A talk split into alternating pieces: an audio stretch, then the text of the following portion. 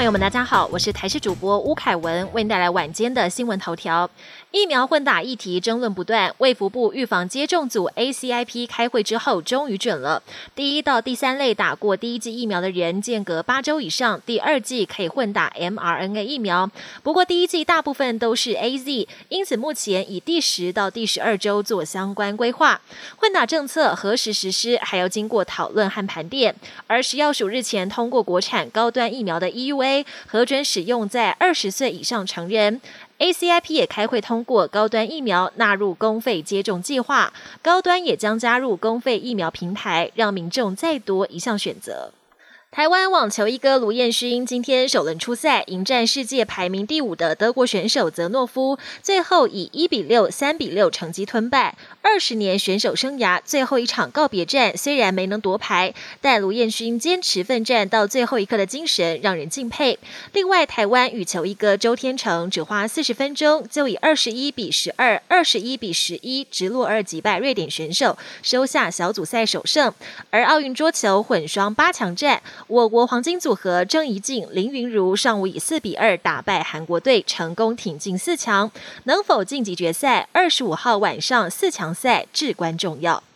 烟花台风远离台湾之后，台湾风场转吹西南风，在过山沉降影响之下，台东今天中午吹起焚风，全台前十名高温排行榜上，台东包办其中八名，当中最高温出现在太马里自动测站，标出了四十点六度的高温，打破人工测站历年来高温纪录。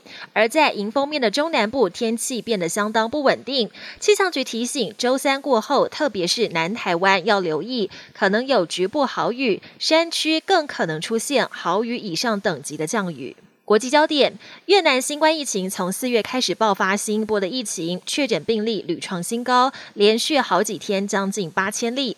原本疫情最近逐渐往北蔓延，就连首都河内也完全沦陷，不得不从二十四号起大规模封城十五天。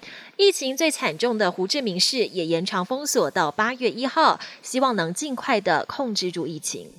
莫德纳第二季真的是大魔王吗？日本后老省研究小组调查发现，接种第二季莫德纳疫苗后，平均每四人中就有三个人发烧、头痛跟倦怠感等副作用的比例，也都远比施打第一季还要来得高。